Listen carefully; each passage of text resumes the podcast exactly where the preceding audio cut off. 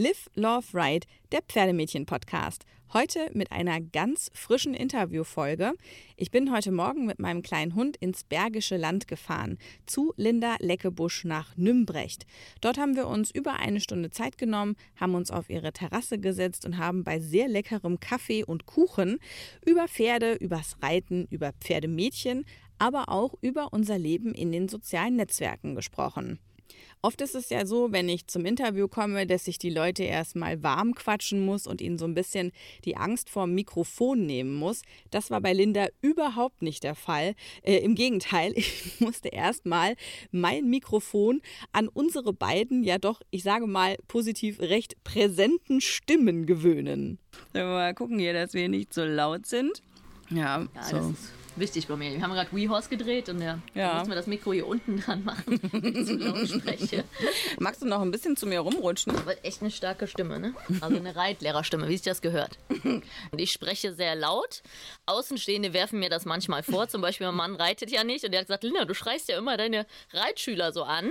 Aber wenn der, äh, wenn der Schüler gerade galoppiert und der Sattel knatscht und dann sind die noch konzentriert im Idealfall. Also ich habe noch nie das Feedback vom Schüler bekommen, ich bin zu laut. Aber generell habe ich natürlich eine sehr starke Stimme, was in dem Sinne aber momentan äh, dann sehr positiv ist. Ja, und ich muss das Mikro nicht so weit rüber halten. genau. Das, also ich kenne ja das Problem, ich rede ja leider auch viel zu laut, aber bei mir ist das halt so, ich höre das einfach viel leiser als die meisten anderen, weil ich einfach ein bisschen schwerhörig bin. Das heißt, immer dann, wenn ich sehr laut rede, ist das bei mir Zimmerlautstärke. Und auch manchmal passiert dann halt, dass ich was gar nicht höre. Dann sagt halt einer was und spricht mich an und ich habe das halt nicht gehört. Und dann ist immer die Sabine war wieder ganz schön arrogant, weil die redet auch nicht mit jedem. Ja, aber die Wahrheit ist, sie hat es halt nicht gehört. So. Ja, das sind Infos, die man natürlich haben muss, ne? Ja, von daher äh, gerne laut mit mir reden, kommt auch alles bei mir an. Du hast eben schon gesagt, äh, die äh, WeHorses waren gestern da und äh, man hat auch bei deinem Instagram gesehen, äh, hier großes Kamerateam, großer Bahnhof. Was habt ihr gedreht und wo kann man das gucken? Genau, es gibt ja diese tolle Seite WeHorse, das ist eine Internetplattform, ähm, die mit verschiedenen Trainern arbeiten, vor allem im Klassisch- und Bodenarbeitsbereich. Und die haben ganz viele Videos, also von jedem Trainer aufbauend aufeinander schlüssige Videos. Und man kann da als Abonnent Kunde werden in dem Sinne oder User, wie man es nennt.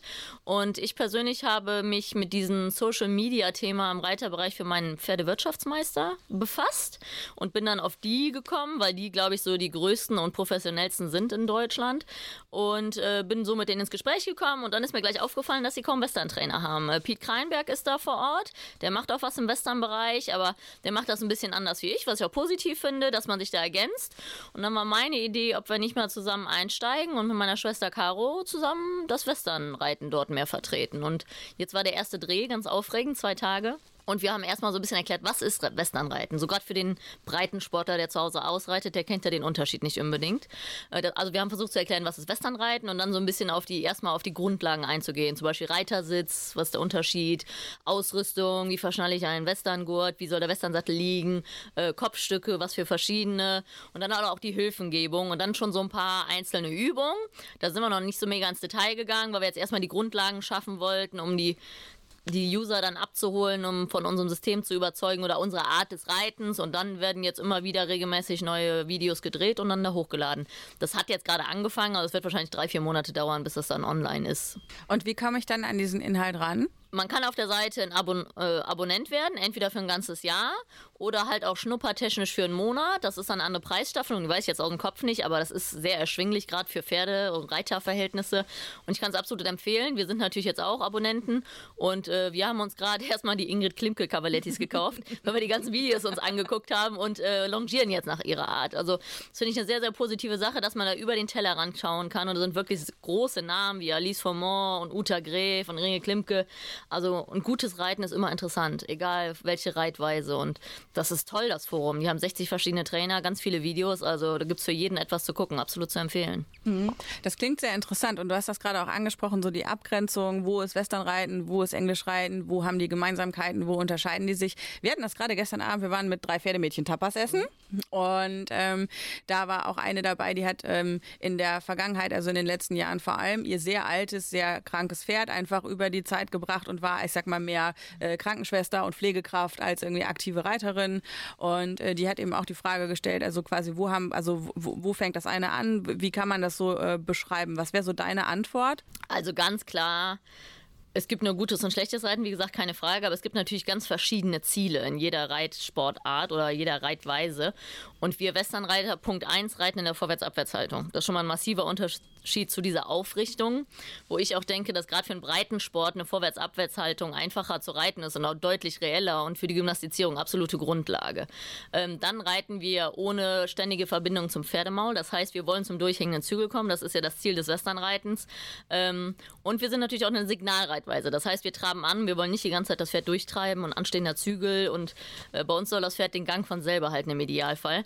Und gerade dieses Vorwärts-Abwärts halten, äh, reiten, da kann das Pferd auch mal wirklich den Zügel hingegeben bekommen und einen durchhängenden Zügel. Und das ist, glaube ich, auch für viele Leute von der Konzentration und Pferde deutlich einfacher umzusetzen. Und ich sage immer, wenn die Pferd und Reiter vorwärts-abwärts reiten können, Schritt, Trab, Galoppstellung biegen und das Pferd schwingt von hinten nach vorne über den Rücken und lässt den Hals fallen, dann sind wir da gymnastiziertechnisch ganz weit vorne. Und ich denke, das wäre für Breitensport auch vollkommen ausreichend. Die müssen nicht eine Aufrichtung reiten, die brauchen auch keine konstante Anlehnung. Ich denke, dieses Vorwärts-Abwärts-Reiten, was bei uns die Grundlage ist, wäre als Grundlage eigentlich für jede Reitweise erstmal sehr förderlich. Hm. Ist auch das tatsächlich, also ich komme ja auch aus dem Englischreiten und das ist mir am aller, aller schwersten gefallen. Es ist zum einen, komm irgendwie in diesem neuen Format Sattel zum Sitzen. Mhm. Ja, weil das fühlt sich einfach so ganz krass anders an und dann hast du irgendwie, das ist halt so viel, also viel Möglichkeiten auch. und halt dieses, ja, jetzt lass mal los vorne. Das ist einfach so eine krasse Überwindung, wenn du halt über 15 Jahre vorher einfach gewohnt warst. Also es ist jetzt nicht im, im Sinne von Festhalten und harte Hand haben, aber du wusstest halt, im Zweifel brauchst du halt nur drei drei Zentimeter und dann hast du die Verbindung wieder. Und quasi dann zu sagen, okay, ich weiß, das hängt jetzt so richtig durch, das ist eine krasse Überwindung gewesen erstmal. Ja, das sehe ich auch ganz viel. Ich gebe ja sehr viele Lehrgänge und da kann ich am ersten Blick sagen, wer aus dem Klassischen kommt und wer nicht, selbst wenn er am Westernsattel sitzt.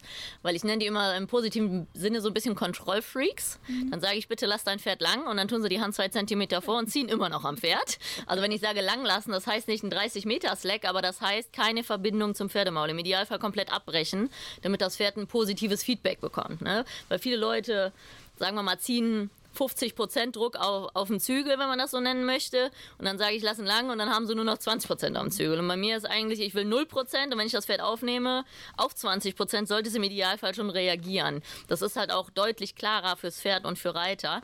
Ähm, und die klassischen Reiter neigen halt auch dazu, die ganze Zeit das Pferd durchzutreiben. Also ich möchte eigentlich antraben. Natürlich sind unsere Westernpferde ein bisschen triebiger, aber gerade so im ruhigen Grundtempo, im Jog zum Beispiel, möchte ich nicht die ganze Zeit treiben müssen. Also es ist nicht mein Job, da zu sagen, lauf weiter, sondern im Idealfall legen wir den Gang ein, das Pferd läuft und wenn man mehr treiben wird, legt das Pferd auch zu. Jetzt haben wir ja über diese WeHorse-Serie dann, sage ich mal, tatsächlich einen vernünftigen Einstieg, auch medial, wo man sich dann mal was angucken kann und sagen kann, okay, da erklärt mal einer von Anfang an, wenn man jetzt einfach nur Reitsport interessiert ist, ne, sagen wir, du bist halt irgendwie, keine Ahnung, 15 Jahre alt, gehst ins Internet, Internet, bist Reitsport interessiert. Bei den Englischreitern, finde ich, wird man relativ gut abgeholt, auch so. Was jetzt die, äh, die Möglichkeiten angeht, sich zu informieren beim Westernreiten, ist es noch ein bisschen dünner. Also ich meine, im Grunde auch durch die Diversifikation von den Verbänden ist es ein bisschen schwieriger, weil da auch jeder seinen eigenen Aufschlag macht und sagt, pass auf, wir erklären dir das jetzt und dann ist das alles so ein bisschen anders. Ähm, was würdest du jetzt ähm, äh, Leuten empfehlen, die sich fürs Westernreiten interessieren? Wo können die so im Internet mal hingehen und mal gucken und ein bisschen was rausfinden? Gute Frage. Also wie gesagt, ich, äh, ich bin sehr froh, dass wir jetzt bei WeHorse im Boot sind und da so eine professionelle Plattform haben, die auch ordentliche Filme drehen und uns sehr unterstützen und natürlich sehr kompetent auf ihrem Bereich sind, weil das gibt es fast nicht im Westernreiten. Bei uns, äh, bei der Klassischreitern gibt es ja tausend Trainer, tausend Bücher, tausend DVDs. Die FN ist natürlich als großer Kopf. Da ist bei uns natürlich die EWU. Ich selber bin ja auch Trainer A und diese APO-Lehrgänge, wo du dann wirklich ausgebildet wirst zum Reitlehrer, das wird ja leider sehr belächelt. Aber gerade ich als aktiver Reiter mein Leben lang, ich kann reiten, aber das in Worte zu fassen, ist etwas ganz anderes. Und das habe ich durch diese Trainerschiene gelernt. Also dieser Trainer Trainer C ist ja für Anfänger ein Reitlehrer und dann wirst du immer weiter ausgebildet bis Trainer A für den Leistungssport. Und da habe ich wirklich gelernt zu unterrichten und gerade auch mehrere Schüler, nicht nur einer. Einzelunterricht ist ja noch recht einfach.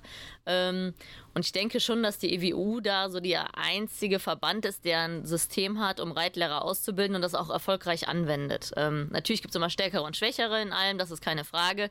Aber so eine grobe Plattform, wo ich jetzt sagen kann, da lernst du auf jeden Fall was, äh, ist schwierig. Da ist, denke ich, WeHorse ganz vorne, weil die das systematisch aufbauen mit sehr professionellen Trainern auch. Gibt es YouTube-Kanäle, äh, die du irgendwie mitverfolgst? Persönlich nicht. Ich gucke mir immer die World Show an, die Videos von der World Show, dann sehe ich immer, was up to date ist, die Final Runs und so. Aber so auf YouTube, also da gibt es natürlich aus Amerika so Größen wie, äh, wie heißt dieser Australier mit diesem Känguru, dieser nicht Pat Pirelli, sondern der andere, der reitet auch ein bisschen Raining. Das werden wir noch rausfinden. Ähm, da gibt es Vollprofis, die das wie ein Franchise-Unternehmen machen. Aber in Deutschland habe ich das jetzt so in dem Western-Bereich noch nicht konkret verfolgen können. Aber Podcast hast du auch schon mitgemacht. Also WeHorse haben ja auch einen eigenen Podcast. Also ich muss ganz ehrlich sagen, ich habe davon auch mal ein paar Folgen gehört. Ich bin nicht so richtig damit warm geworden. Ähm, aber deine Folge zum Beispiel, die habe ich natürlich von Anfang äh, bis zum Ende durchgehört. Hast du ansonsten ähm, aus der Podcast-Schiene Sachen, äh, wo du sagst, da hörst du mal mit? Nee, auch da. Also Podcast ist echt fast am neuesten für mich. Da muss ich sagen, da bin ich durch WeHorse, durch meinen eigenen Podcast erst so richtig drauf gestoßen. Das war mir gar nicht so richtig... Äh, präsent, dass das so äh, frei verfügbar ist. Und ähm, wie gesagt, ich höre das, wenn im Auto und ich laufe halt zur Arbeit. Ich bin nicht so viel im Auto. und wenn wir mal ehrlich sein wollen, also wir können von hier aus, wo wir jetzt gerade sitzen, deinen Arbeitsweg gucken. Der dauert, also wenn du dir viel Zeit lässt, wahrscheinlich drei Minuten. Genau, ich kann mit dem Kickroller fahren und muss mich nur einmal abstoßen zum Losfahren und kann bis auf den Hof rollern. Also äh, es ist wirklich nicht so viel.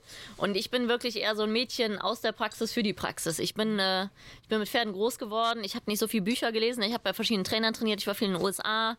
Ich hatte das Glück, mit verschiedenen tollen Pferdemenschen zu arbeiten und äh, ich lerne jeden Tag von jedem Pferd und jedem Schüler. Ich bin da eher so ein bisschen praxisbewandert.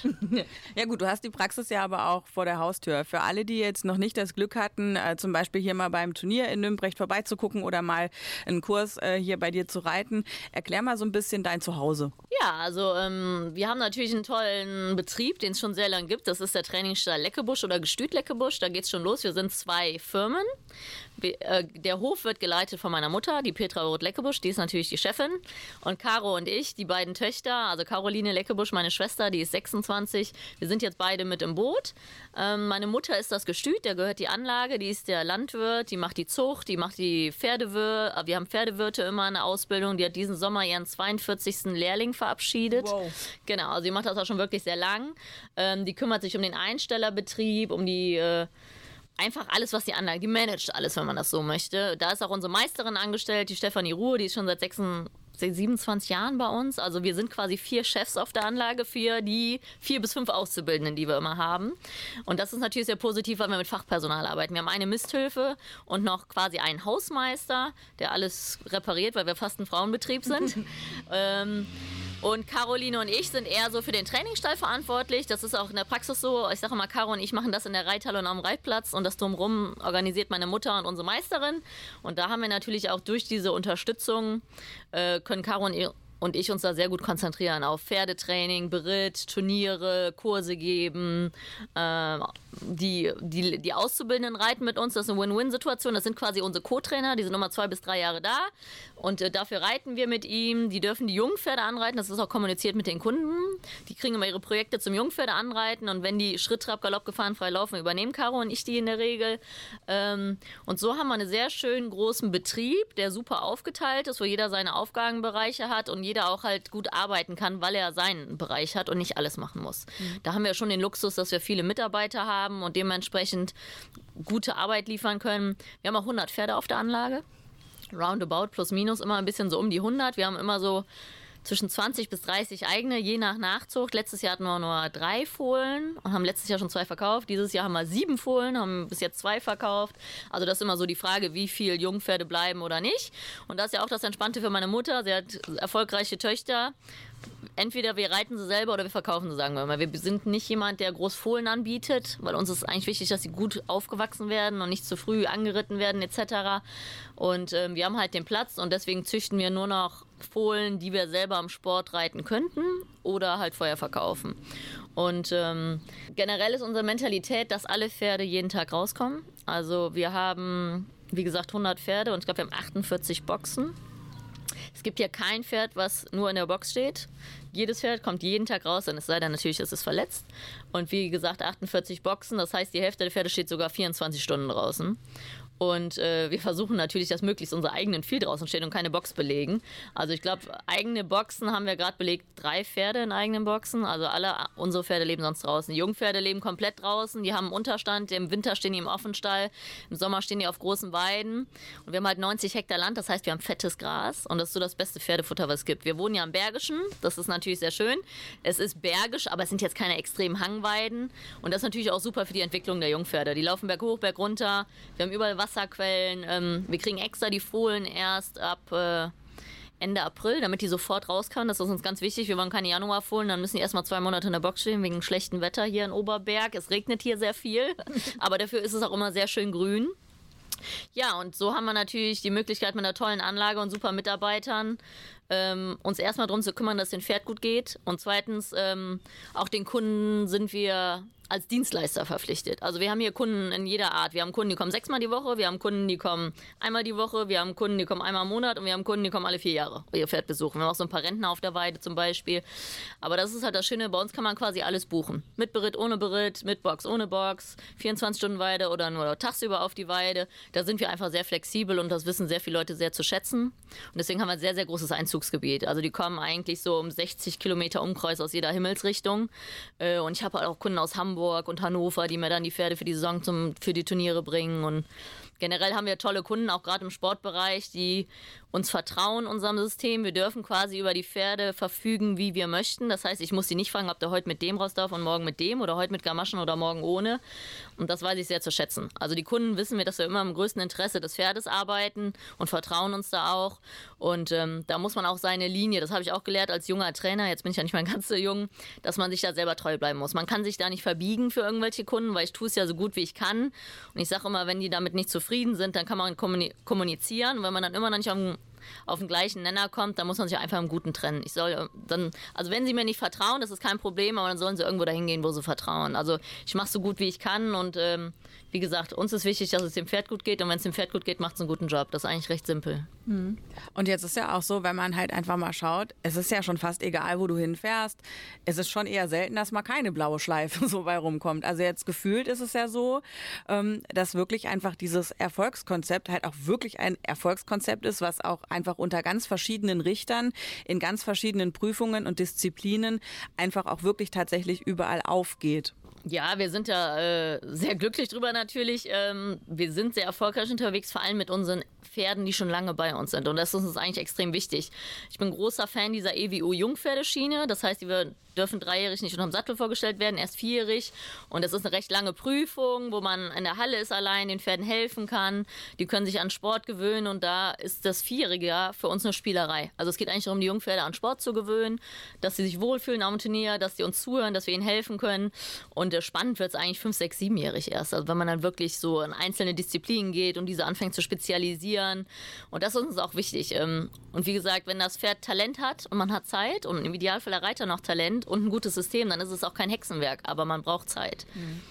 Da habe ich auch gerade mit der Silvi drüber gesprochen in der letzten Folge, die halt auch ganz klar sagt, also dass sie einfach so wie sie früher auch mit jungen Pferden schon sehr früh begonnen hat, zweijährig und so, dass sie das halt einfach auch über die Jahre ihre Meinung da auch einfach revidiert hat und heute mit ihrer eigenen, mit der Florentine mhm. halt jetzt auch einen ganz anderen Weg geht und die durfte eben bis nach drei im Offenstall stehen und hat dann auch viel mehr Zeit gehabt in der Ausbildung und läuft halt jetzt gerade vierjährig unterm Sattel die erste auch sehr, sehr erfolgreiche Saison. Ja. Was würdest du denn jetzt sagen, wenn jemand kommt hier, keine Ahnung, Hengst, anderthalb Jahre alt, sagt, muss sehr, sehr schnell, sehr gut Training laufen? Ja, das ist aber mir falsch. Punkt 1 sehr, sehr schnell, Punkt 2 anderthalb, Punkt 3 Training. Also ähm, wir reiten unsere Pferde erst dreijährig an, absolut aus Prinzip. Also da machen wir auch überhaupt keine Ausnahmen für gar keinen. Bei uns ist Stichtag 1.1., da sind die noch nicht ganz drei. Aber dazu muss man sagen, wir reiten die locker an und da fangen wir auch schon wieder an. Wir gehen erstmal viel ins Gelände. Schritt, Trab, Galopp im Gelände, dann Schritt, Trab, Galopp im Roundpen, nach Bodenarbeit und Doppellonge natürlich, dann Schritt, Trab, Galopp in der Halle und Reitplatz. Und wenn die so sind, dass ich die nicht ablongieren muss, mich draufsetzen kann, die Schritt, Trab, Galopp, Zirkel, ganze Bahn laufen, bisschen Vor- und Hinteranwendung, bisschen nachgeben, dann fliegen die auch wieder raus bei mir im positiven Sinne. Dann gehen die den ganzen Sommer auf die Weide und dann legen wir eigentlich erst im Spätsommer wieder los. Also mit den eigenen sogar erst, wenn die Weiden zugeht, weil wir es vorher gar nicht schaffen. Ähm, Und dieses System funktioniert gut. Das heißt, die werden im Dreijährig im Frühjahr angeritten, sprich gewöhnt. Das hat ja noch nichts mit körperlicher Arbeit zu tun. Unsere Auszubildenden sind so Mädels wie ich, also die wiegen zwischen 50 und 60 Kilo. Das, wir reiten die 20 Minuten. Das hat nichts mit Belastung zu tun, sondern eher mit Gewöhnungsphase, kann man sagen. Und auch da haben wir Kunden, die uns Pferde bringen und das Pferd läuft nur im Kreuzgalopp und ist noch schlaksig. Und dann sagen wir denen ganz ehrlich, okay, wir machen ein bisschen Bodenarbeit, wir gehen vielleicht kurz ins Gelände, kurz auf die Gerade, aber wenn das weiter nicht kann, dann machen wir auch nicht weiter. Da sind wir sehr straight mit unserer Linie. Das ist uns auch extrem wichtig, weil es bringt ja auch nichts. Also wenn das Pferd das nicht leisten kann, bringt es auch nichts, die Daumenschrauben anzulegen. Das kann es immer noch nicht leisten. Das Einzige, was man tut, ist, dass dem Pferd dem wirklich Unrecht tun und es sehr ähm, negativ belasten, das ganze Reiten. Und das bringt uns natürlich überhaupt nicht weiter. Ähm, da ist uns extrem wichtig, dass die Pferde langsam aufgebaut werden und dass sie jedes Jahr besser werden. Wie gesagt, das vierjährige Jahr ist Spielerei für mich. Gewöhnung und fünf, fünfjährig, dann nimmt man zum Beispiel eine Klasse dazu, ein bisschen mehr Junior Pleasure oder Junior Trail. Aber selbst dann in der EWU ist die Junior bis einschließlich sechsjährig ist man noch nicht ganz konkurrenzfähig gegen die Sechsjährigen. Da haben wir auch noch die Jungpferde und dann äh, sechs, sieben, achtjährig, dann geht es richtig rund. Also mir ist eigentlich wichtig, dass das Pferd immer besser wird. Und da gibt es natürlich Pferde, die brauchen auch mal eine Pause. Die haben eine extreme Entwicklungsphase, die wachsen zum Beispiel. Gerade diese modernen Allrounder, die eher sehr hochbeinig, ein bisschen schlaksig sind, die muss man eher noch mehr Zeit geben. Und was ich halt überhaupt nicht mag, ist gerade diese modernen Pleasure-Pferde, die absolut gezüchtet dafür sind, langsam zu laufen, was toll ist. Also sind absolute Traumbeweger. Ich reite die vorwärts. Warum? Weil ein Jungpferd keine Kraft hat, weil ich longiere die nicht viel zweijährig, im Idealfall wenig, auch wieder wegen Belastung auf Gelenke. Und wenn es keine Kraft hat und man, man zwingt es dazu, langsam ordentlich zu laufen, dann fängt es halt an, sich zu verspannen und das irgendwie hinzukriegen. Also Unsere Mentalität ist, dass ein Jungpferd immer in seiner besten Gangqualität gezeigt werden muss und das ist in der Regel äh, in Kombination mit Schwung, weil sonst schaffen sie es nicht. Und dann, umso stärker das Pferd wird, umso langsamer wird es von selber wieder. Die werden natürlich nur langsam, wenn sie durchlässig sind. Wenn sie natürlich das alles nicht verstehen und noch Stress haben, wird das Pferd nie wieder langsam. Ne? Aber das ist natürlich für die Durchlässigkeit und Losgelassenheit wichtig. Ähm, und äh, umso länger man sie reitet, umso langsamer werden sie, obwohl ich gar nicht gefragt habe, dass sie langsamer werden. Das ist eigentlich total toll zu sehen. Also, und mit Kraft rede ich von 12 bis 18 Monate reiten. Dann kriegt ein Pferd Kraft und kann sich setzen. Und vorher setze ich das auch nicht. Ich setze das erst, wenn, also dass das Pferd gesetzt gleichmäßig läuft, fordere ich erst, wenn es das leisten kann. Ne? Und dann vielleicht erstmal nur einen halben Zirkel und wieder einen ganzen Zirkel. Aber wie gesagt, wir reiten alle Jungpferde eher so huntermäßig, vorwärts, Schritt, Trab, Galopp, vorwärts, abwärts. Und umso stärker und gymnastizierter die werden, umso langsamer werden die von selber. Mhm. Da gibt es ja auch gerade so aus Amerika, geht ja auch immer mal wieder auf Facebook irgendwie rund diese Videos von wirklich so High-Class-Pleasure-Klassen, äh, wo du halt auch siehst, das hat mit den Pferden garantiert keiner gemacht und die sehen im Grunde alle aus, als hätten die so von der, von der Halswirbelsäule her bis hinten irgendwie in die Schweifrübe halt auch einfach wirklich durchgehend starke Probleme. Ich sag mal, das ist ja da, wo das Westernreiten herkommt und da, wo es auch echt noch ein Riesenthema ist, auch viel wichtiger als bei uns in Deutschland. Wie guckst du so dahin? Also ich war viel in den USA zum Trainieren, weil es wirklich einfach ähm, der beste Markt ist, um viele Pferde zu reiten und gerade mal diese Top-Pferde reiten, das Fühlen, ne? mal ein World Champion Western Riding Pferd reiten, ein World Champion Hunter Pferd, dieses Gefühl. Man, also, das muss man mal gefühlt haben. Ich bin da immer bei sehr guten Leuten gewesen, Jim und Diana Searles in Arizona. Das sind All-Around-Trainer, die machen das so nicht, weil die Pattern-Pferde kann man so nicht reiten. Die müssen lang, über einen langen Zeitraum durchlässig in verschiedenen Klassen laufen. Die kann man so nicht reiten. Ich persönlich war das letzte Mal sehr, sehr, sehr geschockt von der Pleasure-Szene. Ich weiß nicht, ob ich das früher vielleicht nicht sehen wollte, aber letzt, auf letztes Mal, als ich am Sun Circuit war, das war vor zwei Jahren, ist mir das sehr, sehr aufgestoßen. Also die Pferde sind absolut eingeschüchtert und trauen sich einfach nicht mehr zu bewegen. Und das Schlimme ist, die haben ja schon die besten Pferde der Welt und tun das trotzdem. Aber da muss ich leider sagen, ist natürlich so ein bisschen die amerikanische Mentalität höher, schneller, weiter. Und es gibt Ausnahmepferde, die können langsam schön laufen, aber alle anderen müssen es auch. Punkt. Also und das ist eben, ich nenne diese Trainer immer Techniker. Das hat nichts mit Pferdeverstand oder Pferdetraining zu tun. Es gibt einfach Techniker, die schrauben ihre Technik aufs Pferd. Ob es gerade funktioniert oder nicht, ist egal. In Amerika ist natürlich, die haben so gute Pferde, wenn es nicht funktioniert, kommt einfach der nächste. Ist eine ganz andere ist ein bisschen mehr Sportgerät, kann man de facto sagen. Gerade so an dieser High-End-Schiene, ähm, da wird natürlich maßlos übertrieben. Und das ist falsch, keine Frage. Obwohl die Pferde so talentiert sind, wenn man sie ordentlich aufbauen würde und gymnastizieren würde, ihnen ein bisschen mehr Zeit geben würde, könnten die auch auf der Stelle galoppieren, aber mit ihren Rücken. Also ich finde nichts schlimmer wie dieses Rocken, nennt man das wenn die ganze Zeit mit dem Kopf wackeln, weil die so fest sind im Rücken, mhm. weil die sich nicht mehr trauen, sich zu bewegen. Also ich habe wirklich Pferde gesehen, die galoppieren einen Sprung, bleiben stehen und galoppieren wieder einen Sprung, weil die sich nicht mehr trauen, sich zu bewegen. Und das finde ich ganz, ganz schlimm. Und das finde ich eigentlich schade. Bei uns uns in der Szene wird immer auf die Raining-Reiter mit dem Finger gezeigt, aber die sind null besser, wenn nicht sogar schlimmer. Also ich habe ganz, ganz schlimme Dinge gesehen, von denen ich mich auch ganz klar distanziere, wo ich auch echt sage, ich weiß gar nicht mehr, ob ich viel in Amerika fliegen soll, weil ich das wirklich ähm, absolut nicht unterstützen kann. Ja, aber gerade auch dieses Wippen, was du ansprichst, äh, ansprichst und dieses Schwungholen aus dem Hals, weil einfach der Rest vom Körper es nicht mehr hergibt. Ich finde, das siehst du halt auch schon bei uns auf den Abreiteplätzen und auch teilweise in den, ich sag mal, äh, Amateurprüfungen äh, sieht man das schon auch viel. Und jetzt, wenn ich mir diese Pferde da angucke, wo halt einfach von außen mit ein bisschen Abstand völlig klar ist, dass die alle ein Problem haben und halt auch kein kleines, weil wenn es mal so weit ist, dass die so deutlich dolle wippen, dann ist ja vorher schon richtig viel schiefgelaufen und das haben wir da im Amateursport schon irgendwie auch drin. Auf jeden Fall. Also es gibt überall die schwarzen Schafe in der Szene, ähm, die dann zum Teil sogar leider erfolgreich sind und wo natürlich die Amateure das dann nachmachen. Ähm, man muss dazu sagen, dass diese Pferde, die muss man sich mal angucken am Turnier, die werden aber auch nie vorwärts geritten. Die sind einfach nicht gymnastiziert. Ne? Das kann man ganz klar so sagen. Die müssen auch nicht mal eingeschüchtert sein, die sind einfach schlecht gymnastiziert und latschen halt rum, so auf gut Deutsch gesagt. Die, die springen nicht durch, die machen den Rücken nicht auf, die sind nicht aktiv in der Hinterhand.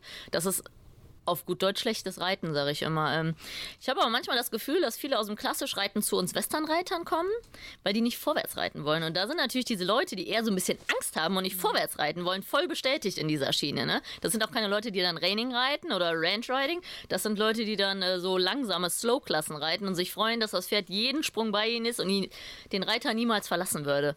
Und dann, äh, dann ist natürlich die Aufgabe des Trainers, da dran zu arbeiten. Aber wie gesagt, Pleasure am Durchhängezügel am Slack ein Pferd versammelt zu reiten, mit Rücken und aktiver Hinterhand, ist hohe Kunst. Also da muss man sich nichts vormachen, das können Amateurreiter gar nicht. Vor allem nicht mit normalen Pferden. Da haben wir ja wieder das Problem. Es gibt diese Ausnahmepferde, die können es und es sieht schön aus. Ich habe gerade so eine junge Vierjährige, die kann das einfach. Die muss ich vorwärts reiten, weil die so auf ihrer Hinterhand sitzt. Und es gibt andere, es gibt siebenjährige Pferde, die müsste ich so quälen, damit die so langsam laufen und es wäre nicht halb so schön. Also da muss man immer so ein bisschen gucken, was hat mein Pferd für eine Veranlagung. Und trotzdem muss man es ordentlich erstmal durchgymnastizieren, bevor man dem Pferd erlaubt, sich so zusammenzuziehen. Weil diese modernen Pleasure-Pferde ziehen sich von selber unheimlich zusammen und wollen eher, haben fast Rückwärtstendenz anstatt Vorwärtstendenz. Ne? Und da ähm, ist es der Aufgabe des Trainers dran zu arbeiten und natürlich im Endeffekt auch der Richter, ne? Aber da sind wir wieder, es kommen viele amerikanische Richter. In Amerika wird das alles was anderes gemacht. Und ich habe halt auch schon mit deutschen Richtern gesprochen, wenn du dann zu sehr deutsch richtest, laden die dich auch alle nicht mehr ein. Ne? Das mhm. ist natürlich wieder so ein bisschen die, die Szene, ne? Und da muss ich sagen, finde ich ganz klar die EWU-Pleasure viel schöner. Bei der EWU-Pleasure wollen die nicht, dass sie querlaufen, die wollen, dass das Pferd seine beste Galoppade zeigt. Und es ist nicht schlimm, wenn es ein bisschen schneller ist. Ähm, aber es ist halt wieder schnell dieses höher, schneller, weiter. Ne? Mhm. Jetzt haben wir ja nicht nur Pferde, wir haben auch Pferdemädchen. Die sind ja ein ganz wichtiger Teil der Geschichte. Was fällt dir so ein, wenn du einfach nur das Stichwort hörst, Pferdemädchen? Was ist das für dich? Also ich persönlich bezeichne mich auch manchmal als Pferdemädchen. Und ich glaube, das ähm, ist halt so, weil ich mit Pferden groß geworden bin. Mir sind Pferde wichtig. Also ein Pferdemädchen ist auf der einen Seite natürlich der kleine Teenie, der um sein Pferd rumspringt und den ganzen Tag Zöpfe macht. Aber ich finde auch erwachsene Menschen können Pferdemädchen sein. Und dann heißt das eigentlich für mich, ich freue mich, wenn ich auf die Weide gehe und mir die Fohlen angucke. Ich laufe abends noch manchmal um 8 Uhr, 9 Uhr zum Stall, weil wir manche Pferde haben, die nicht so gut mit der Hitze klarkommen, manche meiner Sportpferde und stelle abends meine Pferde um 9 Uhr raus selber. Meine Brittpferde, nicht meine eigenen. Aber mir ist es extrem wichtig, dass es dem Pferd gut geht. Und ich glaube, so ein bisschen Pferdemädchen braucht eigentlich jeder Trainer, um diesen Spagat zwischen Leistungssport und artgerechten Reiten und Pferdeverstand, um diesen hinzukriegen. Und ich wünschte mir eigentlich bei allen Menschen, dass so ein bisschen Pferdemädchen vorhanden ist. Hm. Und ihr habt ja tatsächlich auch als Pferdemädchen hier in eurer, ich sag's jetzt mal, Nymprechter McClouds Episode, habt ihr ja tatsächlich auch einen Umgang, der wirklich den Pferden auch gerecht wird. Also selbst die Pferde, die jetzt auf die Shows fahren, also ich habe so das Gefühl, wenn ihr quasi abends zurückkommt, dann geht der Hänger auf, dann werden die kurz sauber gemacht und dann dürfen die aber auch schon wieder auch in der Saison raus auf die Weide. Genau, also wir haben hier zum Beispiel gegenüber vom Reitplatz eine riesengroße Weide, also die ist groß, was kann man sagen, wie sechs Fußballfelder oder so. Ich kann jetzt die Hektarzahl nicht genau bestimmen. Ähm, da stehen 16 bis 20 Wallache, je nach, manche kommen tagsüber rein oder nachtsüber rein. Und da stehen vier unserer Sportpferde drin. Und wenn ich vom Turnier komme abends, eins meiner besten Pferde, Epitome Rito, im Besitz von Familie Gerdes, der schon seit fünf Jahren bei uns ist, dann kommt er vom Hänger, dann wird er abgeduscht und wird auf die Weide gelassen. Und dann geht's ihm gut. Also, und da kommen wir gleich zu meinem Lieblingshashtag. Ich habe diesen Hashtag Happy Showhorse äh, ins Leben gerufen, um genau das zu posten, dass man zeigt, dass auch Turnierpferde ein ganz normales Pferdeleben da haben dürfen. Und das ist Selbst jetzt, wir hatten ein Turnier bei uns jetzt gerade drei Tage und auch da haben wir nachts zum Teil unsere Pferde, die sogar liefen im Sport, noch auf die Weide gestellt. Dann mit Hut und Sheet und dann auch erst um 10 Uhr, wenn es nicht mehr warm war. Aber dann habe ich überhaupt kein Problem damit, auch spät noch mein Pferd zu packen und das rauszuschmeißen. Weil wie gesagt, wenn das Pferd, wenn es ihm gut geht, dann macht es einen guten Job. Und ich sage immer, keep them happy, das ist das oberste Credo. Zum Beispiel auch wenn wir ein Kreuz sind auf dem Turnier, dann stehen die Pferde zehn Tage in Boxen. Alle meine Pferde stehen jeden Tag draußen oder die meisten im Sommer nachts meiner Sportpferde. Und deswegen ist unser oberstes Credo und Kreuz, dass sie mindestens drei bis viermal am Tag aus der Box kommen. Also sagen wir mal, die reiten wir zweimal, ähm, dann kommen die noch zwischendurch raus zum Grasen, zum Spazieren.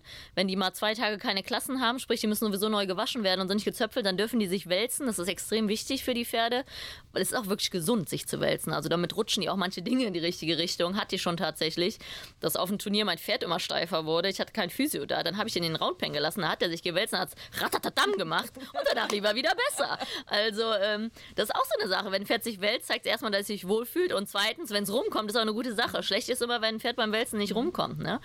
Und da versuchen wir eigentlich immer alles zu tun, dass den Pferden gut geht. Also Hashtag Happy Showhorse. Genau. Den einfach, also den Pferden das Leben geben und dann den Hashtag benutzen. Genau. Das wäre eine schöne Kombination. Das würde uns gut gefallen. Jetzt hast du eben schon gesagt, dann ziehst du manchmal um 21 Uhr abends nochmal los und stellst dann irgendwie nochmal Pferde raus.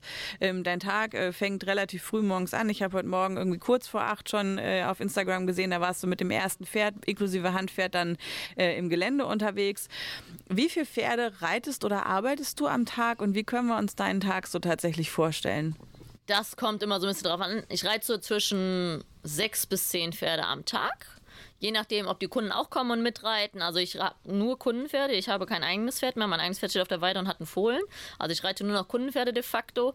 Im Winter habe ich fast ein bisschen mehr Berittpferde, weil ich nicht so viel weg bin. Im Sommer habe ich natürlich mehr Veranstaltungen, bin auch viel unterwegs, habe deswegen eher so ein bisschen meine Sportpferde im Sommer, die ich viel trainiere. Im Winter gehen die Sportpferde in Halbberitt, dass sie so ein bisschen Pause haben. Gerade die, die schon viel können. Ähm, das ist natürlich das Positive als Selbstständige. Wenn ich keinen Termin habe, kann ich reiten, wann ich will. Also, wenn ich keine Reitstunde habe um 10 Uhr, dann kann ich äh, von 6 bis 12 Uhr durchpowern und danach in Ruhe Kaffee trinken gehen und zum Friseur gehen. Aber vielleicht habe ich auch den Friseurtermin um 9 und dann muss ich danach von 1 bis abends durcharbeiten. Also, das ist immer ein bisschen äh, flexibel. Was ich halt nicht habe, ist Wochenenden. Das ist auch für meinen Mann, der hat ja nichts mit Pferden zu tun. Ähm, eine Sache, wo ich dran gewöhnen musste.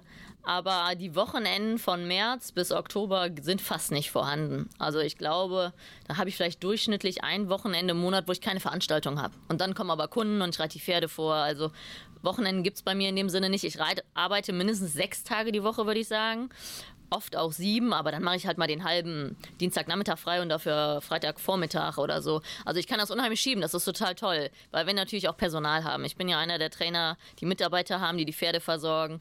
Da habe ich natürlich Glück. Ne? Und wenn jetzt zum Beispiel heute arbeite ich nicht ganz so viel, dann schicke ich mal drei meiner Berittpferde mit unseren Auszubildenden mit ins Gelände. Die nehmen dann auch noch ein Handpferd mit und zack, habe ich vier Pferde bewegt. Ne?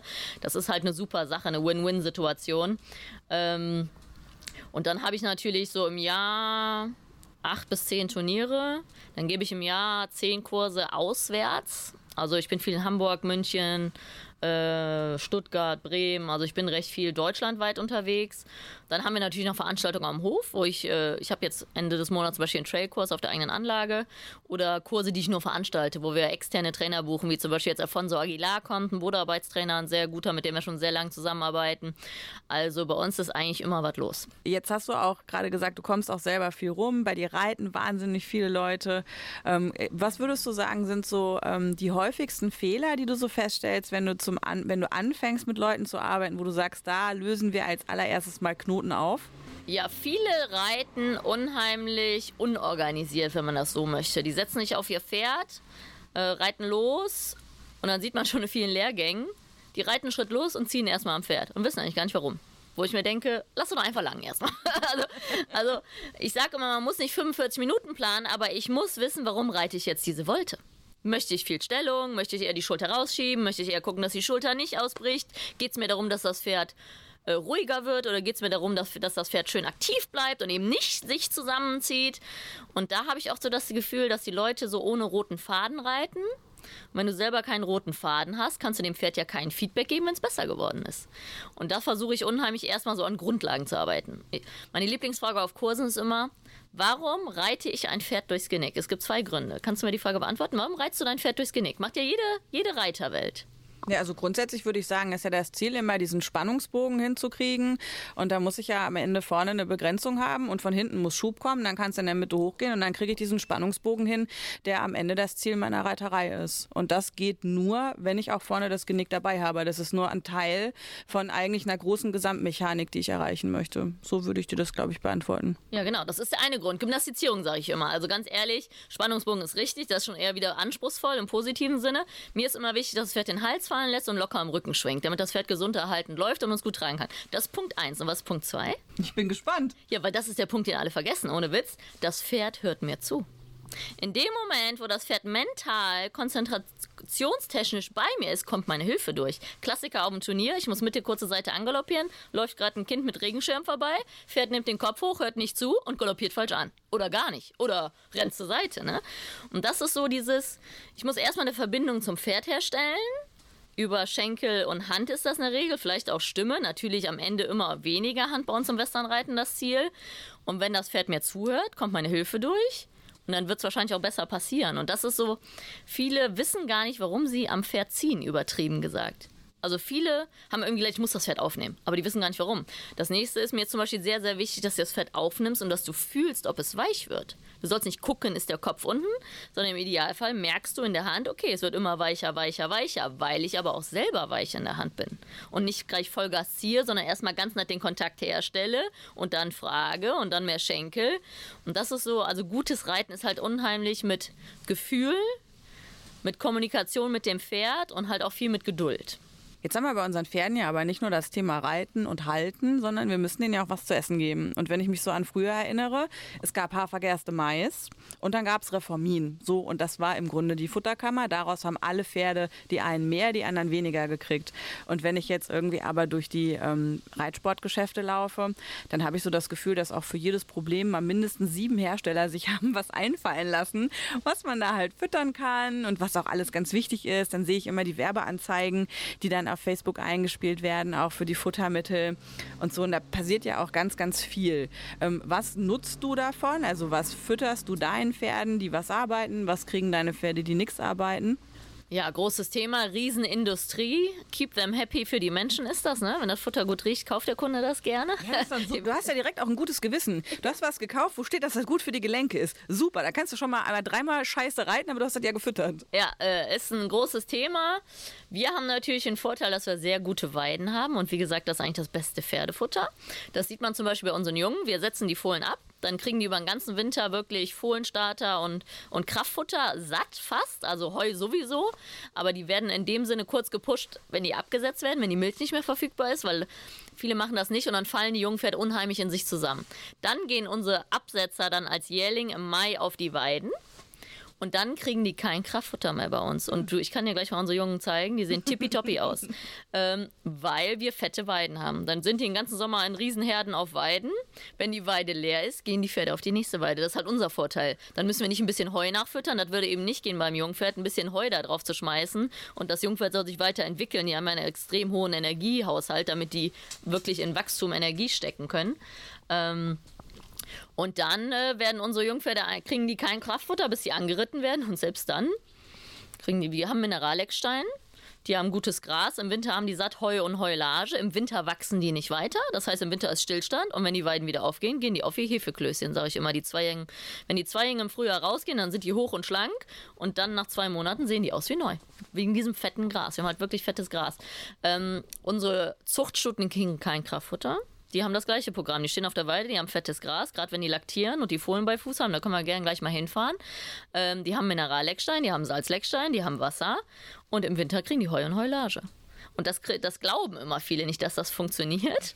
äh, das funktioniert aber nur, weil wir sehr, sehr gutes Gras haben. Ähm, unsere Schulpferde kriegen alle gar kein Kraftfutter, die stehen alle in Offenstellen, unsere eigene. Äh, was wir natürlich haben, sind Sportpferde und Hengste. Gerade Hengste, so in der Decksaison muss man ein bisschen aufpassen. Die neigen gern dazu, dann gucken die ja mehr als die fressen. Da gibt es natürlich verschiedene Arten. Es gibt jetzt viel diese Heukops, wo Mais und Luzerne etc. drin sind von verschiedenen Herstellern, die benutzen wir. Ähm, was auch immer gut ist, ist Öl auf jeden Fall dabei. Ähm, zum Beispiel Reiskeimöl ist so das natürliche Anabolika für Pferde, sagt man. Das ist gut für die Muskulatur. Natürlich alles immer in den richtigen Maß Maßen. Ähm, und generell füttern wir hier so ein Kombi-Pellets, ganz simpel von der Reifeisen, überhaupt kein Shishi und tausend Müslis. Natürlich haben manche Kunden ihr eigenes Müsli, das füttern wir auch den Pferden, wie sie das natürlich möchten. Aber eigentlich, ähm, also gerade ein Quarter, der freizeitmäßig geritten wird, der braucht eigentlich gar kein Kraftfutter. Also ein Sportpferd und selbst da, hier meine normalen Turnierpferde in der normalen Saison, die kriegen morgens und abends eine Scheppe, was sind das, 600 Gramm Pellets, bisschen Mineralfutter, haben die Minerallecksteine auf der Weide und halt Sattheu, das machen wir auch im Winter, ist ganz wichtig. Die Pferde sind, unsere Pferde sind alle eher ein bisschen zu fett, sagt man. Ist mir auch lieber wie zu dünn, aber dieses ganze Hexenwerk und so, also was, was ich mache auf Turnieren, ist mit Magnesium arbeiten, weil die Pferde ja mehr geritten werden und sich weniger gleichmäßig bewegen, weil sie ja doch mehr in Boxen stehen, wie sie zu Hause stehen würden. Da kann man mal ein bisschen mit Magnesium arbeiten, muss man aufpassen. Manche sind zugelassen, manche nicht. Muss man auch vorher schon ansetzen. Kann man ja auch mit Bananen arbeiten, muss man auch wieder aufpassen. Ich glaube, mehr als drei Bananen am Tag ist Doping. Also ist leider manchmal etwas schwierig in Deutschland. Also ich bin der Letzte, der für Doping ist, aber ich darf jetzt mein Turnierpferd von der Woche noch nicht mal eine Augensalbe geben, wenn es ein entzündetes Auge hat, weil da Cortison drin ist. Ne? Ah, okay. Also das ist manchmal auch sehr schwierig für uns Trainer, das zu organisieren, dass das alles glatt läuft. Ähm, aber eigentlich arbeiten, wo ich überhaupt kein Fan von bin, was die in Amerika viel machen, ist zum Beispiel so als Belohnung den so äh, so Pfefferminzbonbons geben und so. Ich denke, alles Natürliche ist gesund, alles Unnatürliche nicht. Dann sollte man lieber mit Möhren arbeiten. Und auch da mit Möhren, man kann nicht auf dem Turnier auf einmal drei Packungen am Tag reinschieben, wo die sonst in der Woche eine Möhre am Tag bekommen. Aber ich denke eigentlich, umso natürlicher, umso besser. Und da muss man gucken, das sagt einem Pferd, das Pferd ja. Ist das Pferd zu dünn, ist es zu dick. Wenn es zu dick ist, bringt nichts, das Kraftfutter wegzunehmen. Wenn die natürlich 20 Kilo Heu am Tag fressen oder auf der Weide stehen, dann muss man halt das ein bisschen reduzieren. Die Leute sagen immer, mein Pferd ist zu fett und nehmen ihnen dann den Kilo Kraftfutter am Tag weg, aber es äh, ist noch 18 Kilo Heu oder so. Ne? Da kann man halt auch schön mit Stroh arbeiten dann. Was wir auch machen auf Turnieren, ist viel mit Heunetzen arbeiten, wo ich so ein Medium-Fan von bin, weil das natürlich fürs Genick auf Dauer nicht super ist. Aber auf dem Turnier wollen wir, dass die Pferde den ganzen Tag fressen. Wie gesagt, Beschäftigung, sonst stehen die ja nicht so viel in der Box. Ähm, und deswegen haben wir im Turnier dann Heunetze. Dann fressen die über einen längeren Zeitraum, aber generell weniger, wie wir es lose reinwerfen würden. Da muss man aber auch wieder aufpassen, gerade nachts. Es gibt die schlimmsten Unfälle mit Hufeisen im Heunetz und so. Ne? Deswegen versuchen wir die eigentlich tagsüber reinzuhängen und nachts holen wir die raus oder hängen die hoch. Ähm, weil eigentlich soll das Heunetz nicht ganz so hoch hängen, wegen dem Genick. Da sind wir wieder. Das ist alles immer so ein bisschen Pro und Contra. Aber mir ist ganz wichtig dem Turnier, dass die Pferde den ganzen Tag fressen und beschäftigt sind, aber nicht vollgefressen und halt einen riesen Bauch haben. Merkt man immer, wenn die Pferde von der Weide Kommen und dann fünfmal Apple beim Reiten, weil die zu vollgefressen sind. Mhm. Ne? Also da kann man ganze Bücher drüber schreiben, aber mein Credo lautet eigentlich natürlich. Also einfach da dazu bleiben, wo das Pferd gemacht. Das Pferd ist dazu gemacht, viel Gras zu fressen, sich viel zu bewegen, Mineralien zu bekommen.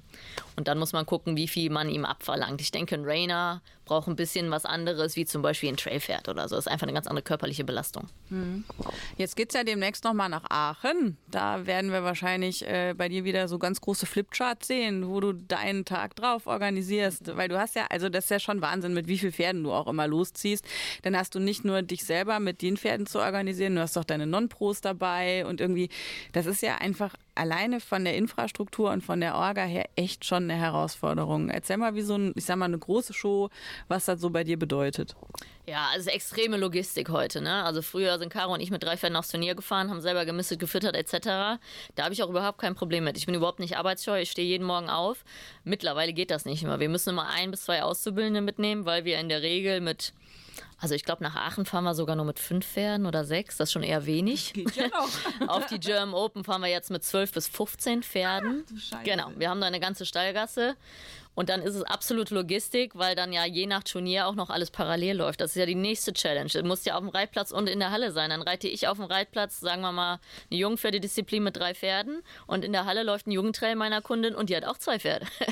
also es ist wirklich, ähm, das geht nur mit sehr guten Mitarbeitern. Das sind natürlich unsere Mädels, die die Lehre bei uns machen. Die sind komplett eingespielt. Gerade auf die großen Turniere nehmen wir auch eher die erfahreneren Mädels mit, die das wirklich alles drauf haben. Das heißt, es geht morgens, äh, sagen wir mal, um 5 Uhr also sagen wir mal, es geht um halb sieben los, dann sind wir um fünf Uhr am Stall, dann werden erstmal gefüttert. Punkt eins. Also wir kommen an den Stall, gucken, dass es den Pferden gut geht. Futter rein, dann sind die immer happy. Ne? Im Idealfall haben die noch ein bisschen Futter, weil die zum Teil Heunetze drin hat, dann konnten die die ganze Nacht durchfressen. Was natürlich gut ist, wenn das Pferd gleich in die erste Disziplin muss und du hast eine halbe Stunde Zeit und es hat Hunger, ist natürlich schon wieder schlecht. Ne? Also erstmal gucken, dass alle Futter haben, dann ähm, Schweife reinbauen, gegebenenfalls die Pferde ablongieren, kommt auf die Pferde an, kommt auch auf die Zeit an. Ich habe manche Pferde, die müssen am Anfang mehr ablongiert werden. Manche müssen am Anfang gar nicht und eher so nach einer halben Woche, weil die dann so einen Koller kriegen. Gerade die Jungpferde hängen wir lieber mal an die Longe, um zu gucken, ob Feuer drin ist. Wenn Newt, können sie loswerden. Wenn nicht, auch super, sind sie locker warm. Schweife rein.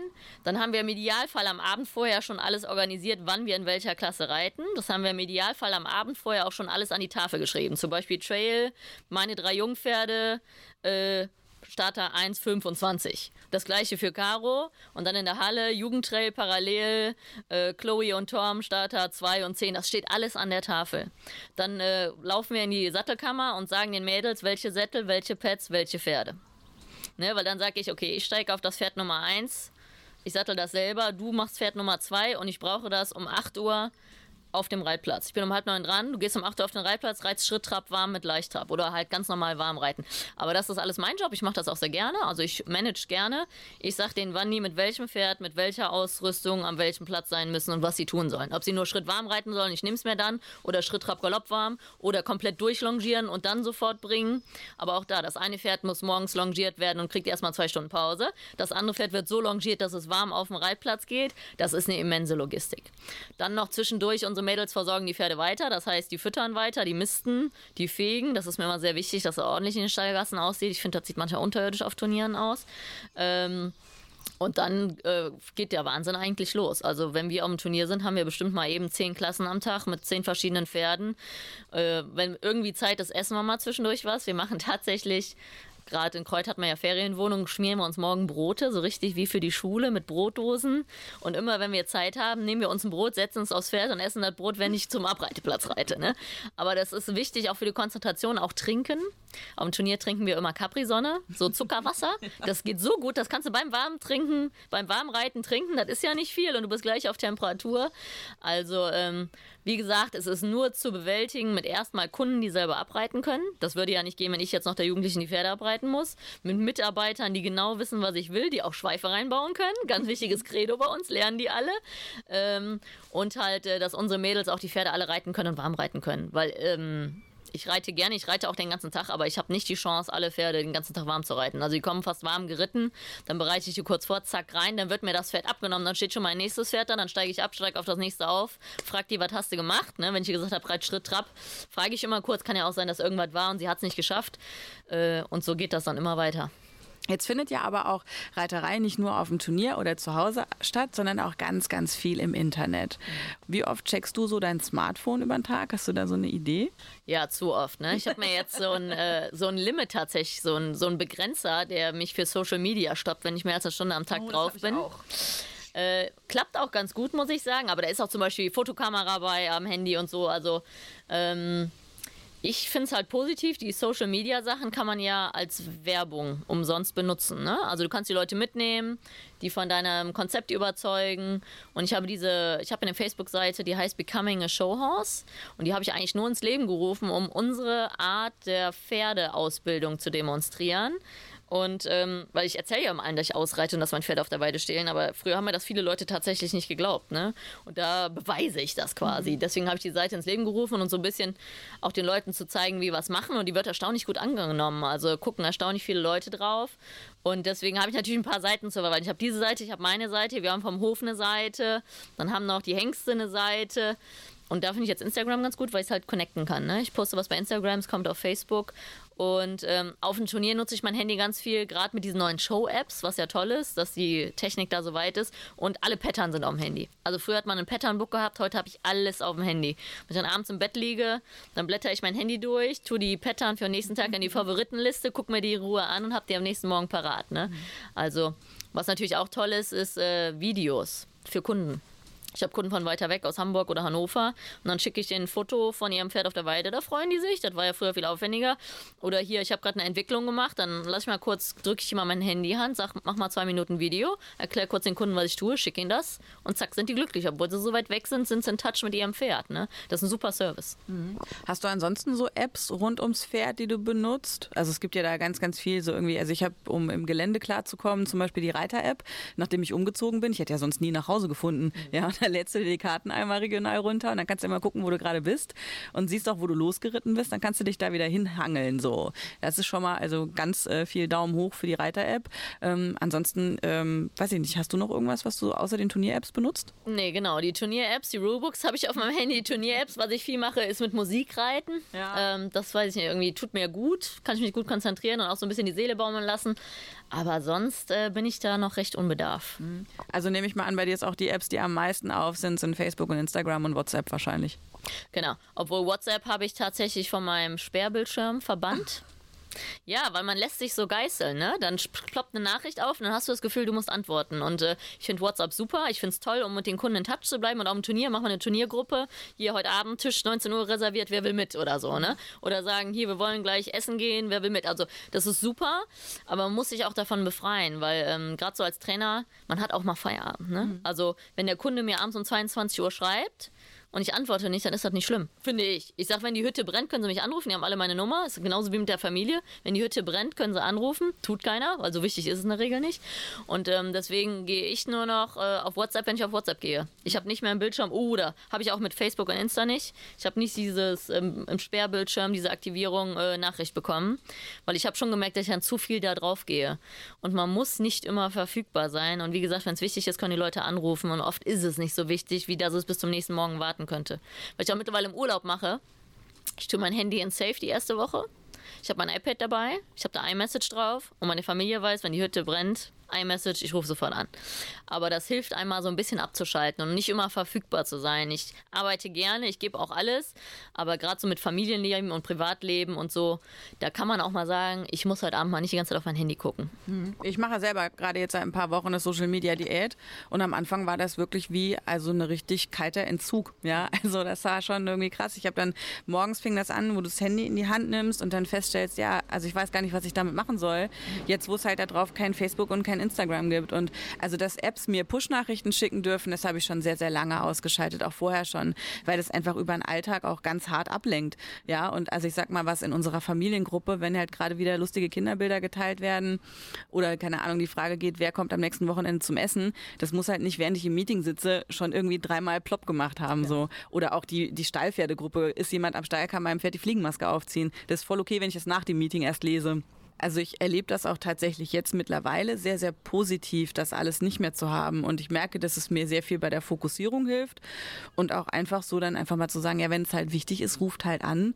Es macht tatsächlich faktisch kaum jemand. Also es ist am Ende, ent, es ent, entzerrt ganz viel Kommunikation, die am Ende eh nie hätte sein müssen. Auf der anderen Seite hier der Podcast zum Beispiel.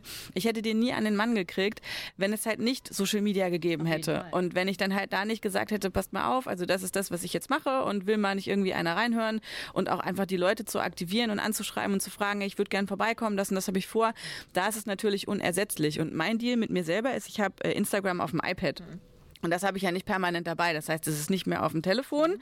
Und wenn ich dann halt irgendwie gucken will, dann muss ich halt das iPad aufmachen. So. Und das ist irgendwie fein. Und Facebook kann man ja immer mal im Browser gucken. Aber Facebook, wenn wir mal ehrlich sein wollten, also das ist jetzt sowieso das Netzwerk, was irgendwie auch demnächst wahrscheinlich in der Bedeutungslosigkeit verschwindet. Wobei man dann immer gucken muss, was demnächst eigentlich bedeutet. Aber jetzt gerade ist da noch sehr viel los. Und äh, du hast es eben, glaube ich, im Vorgespräch schon mal gesagt, du hast noch keinen Shitstorm abgekriegt. sehr, sehr gut. Wir wollen hoffen, dass das auch so bleibt. Ähm, auch, also ich muss auch sagen, dass ich tatsächlich ganz überrascht bin, dass eigentlich in dieser Zeit, wo das Internet ja hauptsächlich aus wir hauen auf irgendwelche Leute drauf besteht, ich habe tatsächlich auch zum Podcast noch nichts Negatives gelesen, was mich wirklich freut und er hat ausschließlich fünf Sterne Bewertungen bisher bekommen und ganz viele nette Mails, auch wirklich so lange Mails von Leuten, die sich die Zeit nehmen, auch zu sagen, was ihnen gefällt und warum ihnen das wichtig ist. Und das finde ich sehr, sehr schön. Und ähm, Dennoch, wenn man dann zum Beispiel guckt, dieses Format hier äh, Pferdeprofis, ja, wenn dann die Bandenpolizei im Internet losgelaufen ist, dann ist es ja wirklich wie so ein völlig hemmungsloser Mob, der einfach auch so richtig hässlich Gas gibt. Und das ist ja auch irgendwie Teil unserer Reiterwelt, die halt am Ende irgendwo auch dazugehört. Und man weiß ja schon gar nicht mehr irgendwie, ähm, ob man überhaupt noch gucken will. Ja, also das ist so, auf der anderen Seite merke ich auch in mir, der kleine Voyeur ist ja auch da.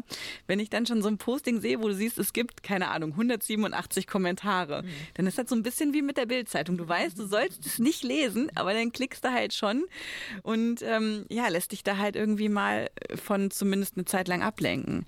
Aber das ist halt eine Entwicklung, die ist halt wirklich nicht gut und das hilft unserem Sport halt auch gar nicht.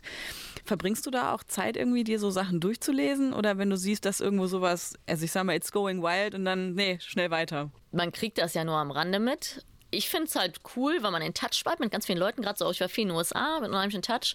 Und es ist ja auch sehr positiv, zum Beispiel die Gina Schumacher, beste Beispiel. Die war jetzt vorne auf der Express, auf der Titelseite nach der EM da vor Ort. Also ähm, es gibt ja auch Leute, die unseren Sport nach außen transportieren, die dann wirklich große Follower haben und das hilft unserem Sport ungemein. Gerade diese äh, ich finde es halt schade, wenn Leute da Dinge posten, die sie ja nie ins Gesicht sagen würden. Gerade dieses drunterschreiben. Ne? Also ich habe es Gott sei Dank noch nicht persönlich erlebt, aber ich denke, wenn man authentisch ist und nur Dinge, die man postet, auch vertreten und erklären kann, dann passiert sowas auch nicht so viel. Oft posten Leute unbedacht und treten damit in festen Fettnäpfchen. Ähm, und deswegen habe ich bis jetzt noch recht viel Glück damit gehabt. Ähm, also so viel, diesen ganzen Trash und so, den, den lese ich. Damit belaste ich mich nicht. Also ich muss ganz ehrlich sein, genug um die Ohren. Man muss so ein bisschen mit seinen Kräften haushalten. Und wenn ich das sowieso nicht ändern kann oder so, halte ich mich da einfach raus und lasse die ihr Ding machen. Das glaube ich auch immer der klügere Weg. Also ich habe auch ja mit der Sandra Schneider darüber gesprochen, die ja nun auch zu Zeiten, als sie bei den Pferdeprofis noch dabei war, halt auch einfach richtig hart viel Sachen abbekommen hat, die einfach, das waren zum Teil menschliche Entgleisungen, muss man einfach ganz klar sagen. Und was ich bis vor kurzem gar nicht wusste, da hat mich jemand auch angeschrieben und äh, Referenz darauf genommen, so nach dem Motto, ja, also quasi, wieso ich irgendwie die Sandra featuren könnte, weil jetzt mal so hart platt runtergesagt, die könnte ja gar nicht reiten. Und ich sollte mir hier mal das und das auf YouTube angucken.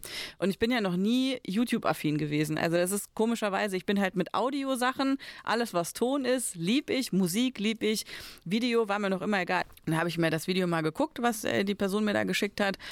Und ja, jetzt kann man darüber streiten, was da die Qualität war, die da gezeigt worden ist. Aber was ich gar nicht wusste und was offensichtlich aber so ein Ding ist, Leute gehen halt hin und sagen wir jetzt, die Sandra Schneider hat ein Video gemacht zum Thema, ähm, wie man irgendwie Zügelhilfe gibt und warum das ganz wichtig ist, das ganz zart und so zu machen. Und dann nimmt sich irgendjemand anders quasi dieses Video und macht ein sogenanntes React-Video. Das habe ich auch noch nicht gehört. Und dann wird dann quasi dieses, also man wird, es wird quasi abgefilmt, wie man das Originalvideo guckt und das wird dann kommentiert.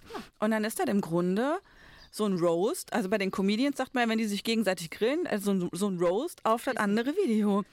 Und das ist ein Format, das nennt sich React-Video. Und React klingt ja irgendwie noch nett, aber am Ende ist das halt einfach nur andere Sachen so richtig mit der Keule klein gemacht. Und dann hat das React-Video halt im Zweifel auch noch mehr Views als das Original.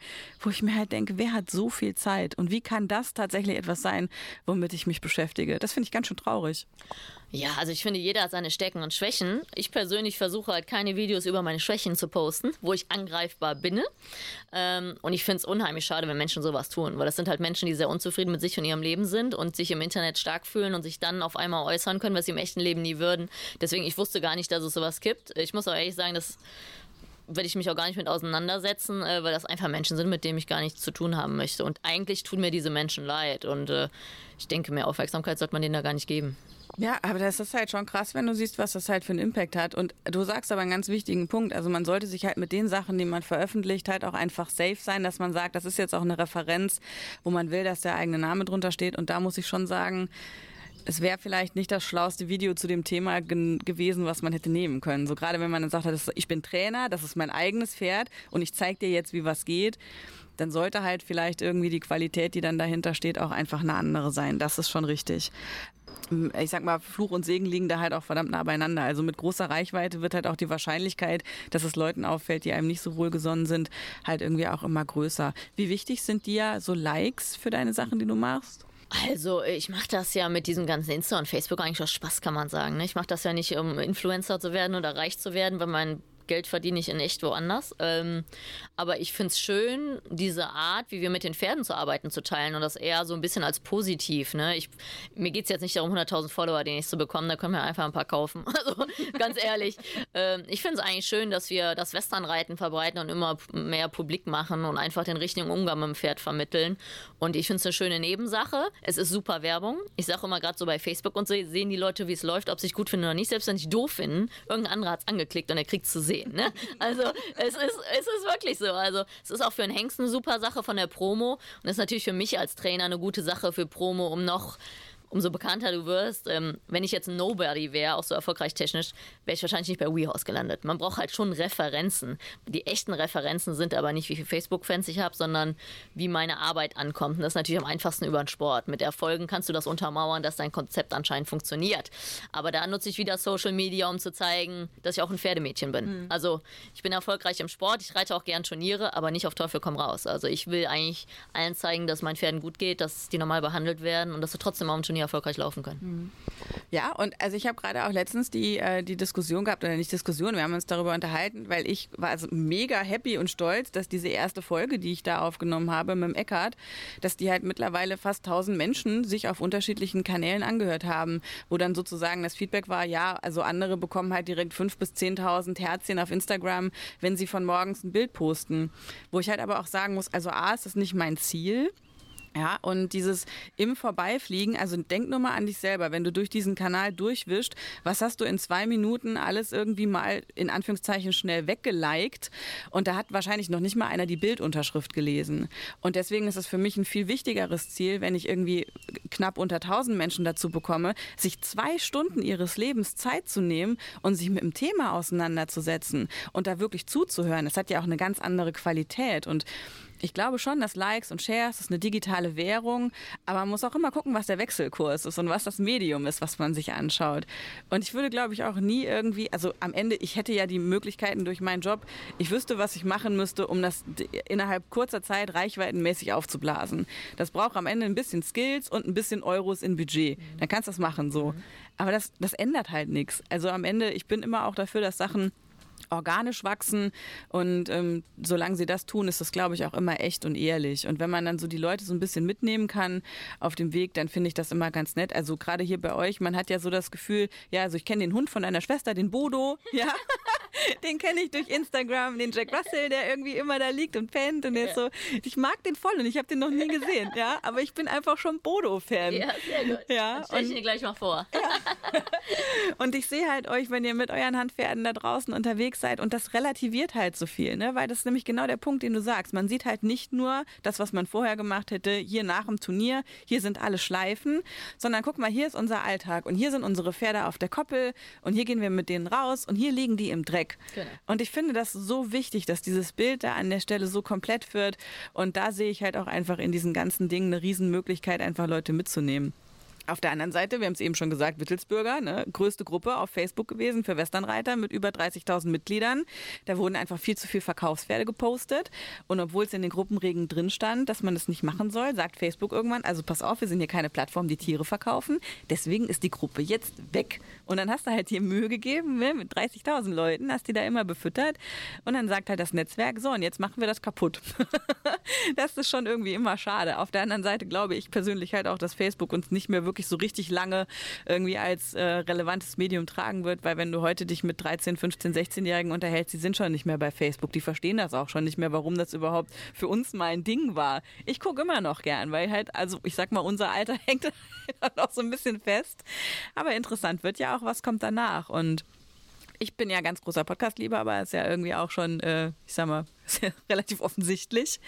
Und ein Format, was ich an der Stelle ganz krass finde im Hinblick auf Authentizität, ist Pardiologie. Das ist von Charlotte Roach, die hier Ex-Moderatorin, man kennt die ja, ne? So. Und die macht jetzt so ein Ding mit ihrem Mann ist jetzt, glaube ich, gerade die dritte Folge äh, offen und die reden halt auf so eine dermaßen ungefilterte Art über sich, ihre Beziehung und also wirklich. Roach-mäßig halt. Ja, Roach-mäßig. So, ich sage mal äh, Feuchtgebiete. Yeah. Ja, aber Feuchtgebiete war schon, da habe ich auf den ersten zwei Seiten hatte ich schon so Augen, ja, wo ich dachte, was ist denn hier los? Aber ja, so ist die halt. Und jetzt macht die halt quasi so ein Live-Beziehungsexperiment mit ihrem Mann wo ich halt auch denke, also das hat auch relativ viel Potenzial nach hinten loszugehen und halt auch wirklich, also ich meine, die legen den Finger halt auch mehr als einmal dahin, wo es weh tut und ey, ganz ehrlich, ich habe in der ersten Folge, ich habe Rotz und Wasser geheult, ja, also das ist halt so, aber das bewegt dann halt auch wieder ganz viel. Ist das was, was du dir auch vorstellen könntest, dass man sozusagen also nochmal in dem, wie man sich da zeigt, auch nochmal ein Schnuff privater wird? Ja, privat nicht unbedingt, aber was ich zum Beispiel gut finde, bei meiner Becoming Shower Seite sieht man so ein paar Videos, wie ich Jungpferde reite. Und das ist natürlich nicht super. Und deswegen poste ich es aber, um die Realität zu zeigen. Und da ist natürlich auch wieder Social Media schwierig, weil viele ja die ideale Realität nur zeigen wollen. Und da müssen wir Trainer natürlich eine Gratwanderung gehen. Auf der einen Seite wollen wir authentisch sein. Also ich denke, ich bin auch authentisch. Aber alles posten kann man nicht, weil sobald da das Maul mal kurz auf ist, zack, kommt der Shitstorm. Also ich hatte, ich habe ein Jungpferd angeritten und habe Aufsteigen geübt auf harten Boden und bin zum Beispiel mit Abstand um die Hinterhand um das Pferd auf die andere Seite gegangen und dann hat irgendein Idiot untergeschrieben, ob ich Angst vor meinem Pferd hätte. Es geht aber um die Vor Vorbildfunktion. Und das ist so diese Gratwanderung. Auf der einen Seite möchte man die Realität zeigen, auf der anderen Seite darf man sich nicht angreifbar machen und auf der nächsten Seite muss man Vorbild sein. Ne? Ähm, privat, persönlich, ich habe ja eine private Facebook-Seite, da habe ich mal irgendwann alle rausgeschmissen, die ich nicht kenne. Also ich habe mir einfach das Bild angeguckt und wenn ich diese Person nicht kenne, habe ich die gelöscht. Weil wenn ich den Namen schon lesen muss und dreimal überlegen muss, ähm, deswegen habe ich ja meine Profi-Seite angelegt und ich muss sagen, privat bin ich überhaupt nicht mehr auf Facebook. Ich habe schon überlegt, mein privates äh, Profil zu löschen, aber geht gar nicht, weil ich Administrator für alle anderen Seiten bin, habe ich jetzt gelernt. Ja. Ähm, ich denke, ich nutze die Facebook-Seiten etc., um eigentlich die Realität zu zeigen, weil gerade dieses Showgeschäft, diese Turniere, ist eben nicht die Realität. Und deswegen nehme ich auch die Leute mit, wie ich den Reitplatz schleppe. Also the real world, ne? Ich reite nicht nur den ganzen Tag Europameister hier rum.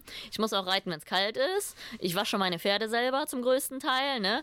Ich, ähm, also ich möchte die Leute eigentlich mitnehmen. Es geht eigentlich um das echte Leben und um die Realität. Und der Sinn des Lebens ist nicht, eine Schleife zu gewinnen auf dem Turnier. Natürlich, wir arbeiten alle für was wir wollen, uns verbessern. Man misst sich ja auch mit sich selber. Gar nicht unbedingt gegen andere. Gegen andere macht natürlich auch Spaß. Aber ähm, ganz ehrlich sage ich immer, gibt es ernsthafte Probleme auf dieser Welt. Und das ist jetzt nicht, ob ich 500 Steine mehr oder weniger auf meinem Outfit habe. Und da bin ich doch so ein bisschen erwachsen geworden, dass ich das total gerne mache. Ich würde das auch als Hobby machen, wenn ich zum Lotto gewinne, ich würde weiter reiten. Aber ähm, es muss auch alles ein bisschen Spaß machen irgendwie. Und nur um nach außen zu glänzen. Also ich reite nicht Turniere, weil ich immer Europameister werden will, sondern mir ist wichtig, dass das Pferd immer besser wird. Und wenn jemand besser wie ich ist, habe ich überhaupt kein Problem da freue ich mich, ne? Ich, ich, bin natürlich nicht happy, wenn ich denke, es war Bombe und der Richter sieht es nicht so. Aber auch da, wichtig ist, dass man immer besser wird und dass es jedes Jahr ein bisschen besser wird und jedes Turnier ein bisschen besser wird und dass es mal zurückgeht, ist auch der Fall. Und dass ich aufsteige und eine scheiß Laune habe und mein Pferd merkt das, dann geht man mal besser ausreiten am langen Zügel oder macht mal heute eine Longeneinheit. Und es, mir, es geht mir eigentlich darum, die Realität ein bisschen zu zeigen. Und die Realität ist auch nicht immer alle Sonnenschein. Ich habe schon unheimlich Glück. Ich lebe auf dem Ponyhof. Ich kann das machen, weil ich es gerne tue. Ich galoppiere über die Weiden im Schnee mit einem Pferd und werde dafür bezahlt, weil es ein Brittpferd ist. Also ich habe absolut Glück. Ich bin extrem dankbar. Ich bin super zufrieden. Und äh, diese kleinen i-Tüpfelchen mit Erfolgen und so, das freut mich unheimlich. Aber ähm, wir hatten jetzt einen Krankheitsfall in der Familie und so. Und dann merkt man, wie unwichtig so ein Sieg auf dem Turnier ist ist vielleicht für den Kunden fast wichtiger für mich. Ich mache das gerne. Mir geht es eigentlich um die Leistungen und um die Entwicklung und auf den Punkt, das mal abzurufen. Aber ähm, ich habe ja jetzt auch schon einige Erfolge und es freut mich auch wirklich. Aber es ist jetzt nicht mehr so, dass ich weine oder so. Ne? Also irgendwie glaube ich, wenn man das alles erlebt hat, dann sieht man das sehr professionell und ich mache das mit absoluter Leidenschaft. Ich reite jeden Tag wirklich gerne. Ich reite auch wirklich gerne aus zum Beispiel. Ähm, aber manche Leute, gerade in diesem amerikanischen Showgeschäft, verlieren manchmal so ein bisschen den Hang zur Realität und lassen dann gerade ihre schlechte Laune am Pferd aus. Das sieht man leider sehr viel auf dem Turnier. Oder Eltern schreien ihre Kinder an oder umgekehrt, die Kinder schreien ihre Eltern an. Also da gibt es alle möglichen Dinge, aber das sind halt alles Emotionen, die man im Idealfall weg vom Pferdesport lässt. Ne? Als Profi bist du emotionslos. Und ich habe natürlich im positiven Sinne emotionslos. Also, weil manche Leute sind ja böse und lassen das am Pferd aus und werden dann einfach unfair. Und äh, ich habe ja kein eigenes Pferd mehr und ich muss sagen, man merkt schon den Unterschied zwischen einem eigenen Pferd und einem Kundenpferd. Also beim Kundenpferd bin ich weniger emotional wie beim eigenen Pferd und deswegen ist ganz gut, dass meine Stute gerade Zuchtstute ist. kann ich total gut nachvollziehen. Also mit meinem Pferd, der kann mich relativ schnell auch, ich sag mal, sehr fordern, wo ich dann so das Gefühl habe, jetzt gleich persönlich beleidigt zu sein. Und wenn ich dann mal hier von einer äh, Freundin, die jetzt steht nicht mehr bei uns am Stall, aber da habe ich das Pferd auch eine Zeit lang mitgeritten. Was hatte ich eine Geduld mit dem? Ja, und der hat einfach wesentlich weniger zugehört und konnte auch wesentlich weniger. Aber bei dem hatte ich einfach die Ruhe, einfach zu sagen, ist gar nicht schlimm. Ich erkläre dir das gerne noch dreimal und dann gucken wir, ob wir nicht zusammen einen Weg mhm. finden. Wenn meiner nur 10 Prozent davon irgendwie mit ins Spiel gebracht hat, war ich eine Woche persönlich beleidigt. Also das, das kann ich total gut nachvollziehen. Und das steht halt auch wieder so im krassen Gegensatz zu dieser Instagram-Welt, wo es gibt jede Woche neue Filter. Ja, also am Ende, du kannst morgens aufstehen, kannst aussehen wie Karl Arsch, machst den Instagram-Filter an und siehst halt aus, dass das reicht fürs Cosmopolitan-Cover. Ja, und irgendwie hast du das Gefühl, dass auch alle nur noch aussehen, als wären sie gerade aufgestanden, um auf dem nächsten Cosmopolitan-Cover zu landen. Und das ist halt so nicht meine Welt. Also es ist auch, ich will auch einfach gar nicht Teil von einem System sein, was so tut, als gäbe es nur Highlights und als gäbe es keine Fehler und keine Makel. Das ist schon auch schwierig. Und gerade finde ich, dass das auch in einen Zug irgendwie in die Reiterei hält, wo irgendwie nur noch versucht wird, irgendwie jetzt irgendwie nur noch das ganz, ganz oben ist richtig und wichtig und nur noch alles muss glänzen und glitzern. Das ist irgendwie für mich nicht das, was Pferdemädchen sein ist. Genau, also ähm, da ist natürlich Geduld absolute Voraussetzung ne? und realistische Selbsteinschätzung. Die ist natürlich bei ganz vielen nicht vorhanden. Weder die richtige Einschätzung vom Pferd noch von sich, von ihrem Vermögen. Da ist es aber unsere Verantwortung, Punkt 1 immer an das Gute beim Pferd zu glauben, was ich wirklich mit absoluter Überzeugung tue. Kein Pferd macht absichtlich etwas falsch, sage ich immer. Wenn Pferde nicht kooperativ wären, würden wir sie nicht anbinden, nicht anfassen, nicht in Hänger packen, nicht satteln. Ein Pferd tut alles, wenn du ihm genug Zeit lässt und es ihm ordentlich erklärst, dann tut das Pferd alles für dich. Ich meine, man gibt ja die Besten, diese Freiheitsdressur-Leute. Das geht nur mit Konsequenz und Fairness. Weil wenn du zu hart bist, machen die Pferde gar nichts mehr. Wenn du aber nicht konsequent bist, machst du auch nichts. Ne? Und das ist bei uns bei den Reitern das Gleiche. Und ähm, da ist ganz wichtig, sich dann Hilfe mit einem Reitlehrer zu holen, der von außen drauf guckt und sagt, so, boah, du lässt jetzt die Hand unten. Wenn du gerade sauer bist, dann äh, galoppierst mal eine Runde am langen Zügel, überlegst mal, was da schief gelaufen ist, dann machen wir das nochmal zusammen. Und wenn es ein Prozent besser ist, reicht das für heute. Das machen ja auch viele Leute falsch.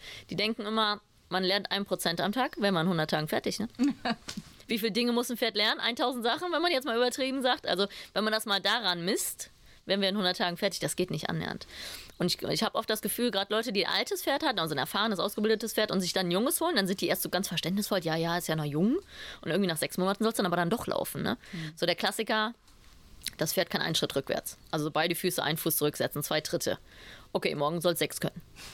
Ne, not gonna happen, ne? Und dann äh, zum Beispiel, wenn das Pferd dann total, weil es das nicht versteht, gar nicht mehr rückwärts geht, und es hat aber gestern noch einen guten Schritt gemacht und dann macht es nur einen Schritt. Also nur einfach, dann bin ich schon wieder happy. Also, aber ich, ich versuche immer das Richtige zu belohnen, das Falsche zu ignorieren. Und die meisten Leute verlieren ihren roten Faden und schießen sich darauf ein, was schiefgelaufen ist, anstatt einfach mal zu sagen, boah, das war schon ein bisschen besser, super, machen wir morgen nochmal. Oder übermorgen sogar von mir aus. Aber viele Leute merken, oh, das wird besser, dann legen wir gleich die nächste Schippe drauf. Und da fehlt den meisten Leuten das Gefühl, ähm, und das Timing, dem Pferd gerecht zu werden und auch die Zeit zu geben. Und gerade meine erfahrenen Pferde, die versuche ich eigentlich hauptsächlich zu bespaßen. Also die Pferde, die wirklich schon Erfolge haben und viel laufen, mit denen gehen wir, gehen wir wirklich viel ausreiten. Äh, wir machen Stangenarbeit, Cavaletti-Arbeit. Gerade so ein Western Riding Pferd, ich würde sagen, meine Western Riding Pferde im Winter wechsle ich die fast gar nicht. Also ich mache es genau umgekehrt. Ich versuche die eigentlich bei Laune zu halten. Und das heißt mental frisch und körperlich fit. Und da ist am besten mal was Neues zu machen. Ne? Da ist auch Bodenarbeit eine super Sache, keine Frage. Oder ordentlich longieren am Kappzaum, Gymnastik, Ausreiten, Berg hoch, Berg runter. Beste, beste Fitnesstraining, aber auch beste vertrauensbindende Maßnahme. Wir haben hier Alpakas, wir haben Rinder, wir haben Rottweiler, wir haben, wir haben Dörfer, wir haben Busse, wir haben Autos. Ich reite überall lang mit meinen Pferden. Und meine Pferde lernen, wenn die Angst haben, okay, die da oben sagt, das ist in Ordnung, dann machen wir das. Und das ist genau das, was ich auch im Turnier brauche. Wenn das Pferd Angst hat, muss ich als Reiter in der Lage sein, alles ist gut, wir machen das zusammen. Wenn das Pferd dann noch Angst vor mir hat, habe ich verloren. Und dass natürlich ein Pferd mal guckt oder so, das ist normal. Aber das Pferd muss mir vertrauen und ich muss das Pferd durch die Situation begleiten. Und umso mehr Situationen das Pferd kennt, umso besser geht's. Ich habe zum Beispiel jetzt eine junge Stute, die hat Angst vor Rindern. Habe ich eine alte Stute genommen, nimm die als Handpferd da immer mit vorbei. Und dann hat man so richtig den hektischen Blick der jungen Stute ge gesehen. Die hat erstmal voll gebremst, wollte überhaupt nicht vorbei. Ist wie so eine Schockstarre. Habe ich einfach mal eine Minute gelassen, weil das machen viele falsch. Die machen dann sofort Druck. Du musst erstmal kurz den Pferden eine Sekunde Zeit geben zu denken. Und dann bin ich langsam losgeritten und dann ging es auch, so ganz langsam. Und dann hat die immer ganz hektisch zu der alten Stute geguckt, so nach dem Motto, du musst dich auch aufregen. Und dann hat sie gemerkt, ach, die regt sich nicht auf, dann gehen wir vorbei. Und dann habe ich die Runde gedreht und am Rückweg nochmal vorbei. Die Wiederholung macht's. Also dem Pferd die Zeit geben, ans Gute glauben und dann auch das ein paar Mal wiederholen. Das ist einfach, also wenn man so ein paar Grundlagen im Pferdetraining hat, ist es machbar. Und auch den Showpferden ein schönes pferdegerechtes Leben geben. Und dann das gerne auch teilen unter dem Hashtag Happy Showhorse. Genau. Also bei uns auf dem Hof, wenn du über den Hof läufst, siehst du kaum den Unterschied zwischen Showpferd und Nichtpferd. Also die Pferde wissen ja nicht, dass sie was Besseres oder Schlechteres ja auch wieder Ansichtssache sind. Ähm, aber ich sage immer, wenn ein Pferd nicht auf der Weide laufen kann, ohne sich das Bein zu brechen oder die Sehne zu zerren, dann brauchst du es auch nicht drei Jahre zum Turnierpferd ausbilden. Also man hört ja von manchen Trainern, der hat sich an der Longe die Sehne gezerrt, wo ich denke, hey, die rennen hier berghoch und runter bei mir Vollgas und zerren sich gar nichts. Man kann die Pferde nicht beschützen. Also ich habe schon Pferde gesehen, die haben sich in der Box umgebracht. Und ich habe hier meine besten Pferde stehen mit 15 bis 20 Wallachen auf der Weide und haben nie irgendwas. Also ich sage immer, im Endeffekt kann man sie davor nicht beschützen. Wichtig ist, dass sie ordentlich groß werden und gut entwickelt sind. Wenn sie natürlich schon massive Probleme im Aufwachsen haben, wie Chips und unterentwickelt sind, dann ist das schon schwer aufzuholen. Deswegen ist diese Aufzucht und die ersten drei Jahre eigentlich extrem wichtig. Also ich würde sagen, Aufzucht ist ein schönes Stichwort. Wir können ja nochmal Babys gucken gehen. Ja. können wir noch irgendwie einen Ausblick haben, wo wir dich dieses Jahr noch sehen können? Es geht jetzt eigentlich für mich weiter. Ich fahre jetzt erstmal nach Kreuze Quarter EM. Dann fahre ich äh, auf die Rheinland-Meisterschaft der EWU nach Goch. Dann fahre ich auf die Appaloosa Horse Europameisterschaft nach Holland. Dann fahre ich auf die deutsche Meisterschaft der EWU, die German Open. Und dann fahre ich nach Aachen. Und dann ist Mitte Oktober. Und dann darfst du auch mal Urlaub machen? Ja, tatsächlich. und dann geht es im November wieder weiter. Äh, Ende Oktober ist der erste Kurs, Novemberkurse und Brittfair. Dann geht es wieder weiter. Wahnsinn. Kurze Pause im Oktober nach der Saison. Eine kleine Pause. Wahnsinn. Also das war sehr, sehr schön. Eine sehr, sehr schöne Stunde hier äh, in deinem Hof. Äh, ich freue mich, wenn wir jetzt nochmal äh, irgendwie Babys gucken können. Wir sagen auf jeden Fall Bescheid, wenn die WeHorse-Sachen draußen sind. Äh, dann äh, ich werde mir das auf jeden Fall auch mit Freude anschauen. Und äh, für heute sage ich schon mal vielen Dank. Ja, vielen Dank, dass du da warst. Ich freue mich auf deine weiteren Podcasts auch noch. Ich höre die alle immer. Das ist sehr schön. Ach, das muss ich sagen, das freut mich schon ganz schön doll, wenn halt so Leute, die ich halt im Westernsport für so richtige Ausnahmeerscheinungen halte, wenn die dann sagen, dass sie meinen kleinen Podcast hören, dann freut mich das schon ganz doll. Ich hoffe, ihr hattet heute auch Spaß. Die Folge Live, Love, Ride, der Pferdemädchen-Podcast mit Linda Leckebusch. Wenn es euch gefallen hat, dann sagt das gerne weiter. Benutzt den Hashtag Live, Love, Ride Podcast und postet das Ganze in den sozialen Netzwerken. Und wenn ihr uns in der Apple Podcast App hört, dann lasst gerne eine kleine Review und eure Sternebewertung da. Für alle, die nicht in den sozialen Netzwerken sind, ihr könnt natürlich auch jederzeit gerne eine E-Mail schreiben. Freue ich mich sehr, wenn ich Post bekomme. Die schickt ihr bitte an sabine at liveloveride podcastde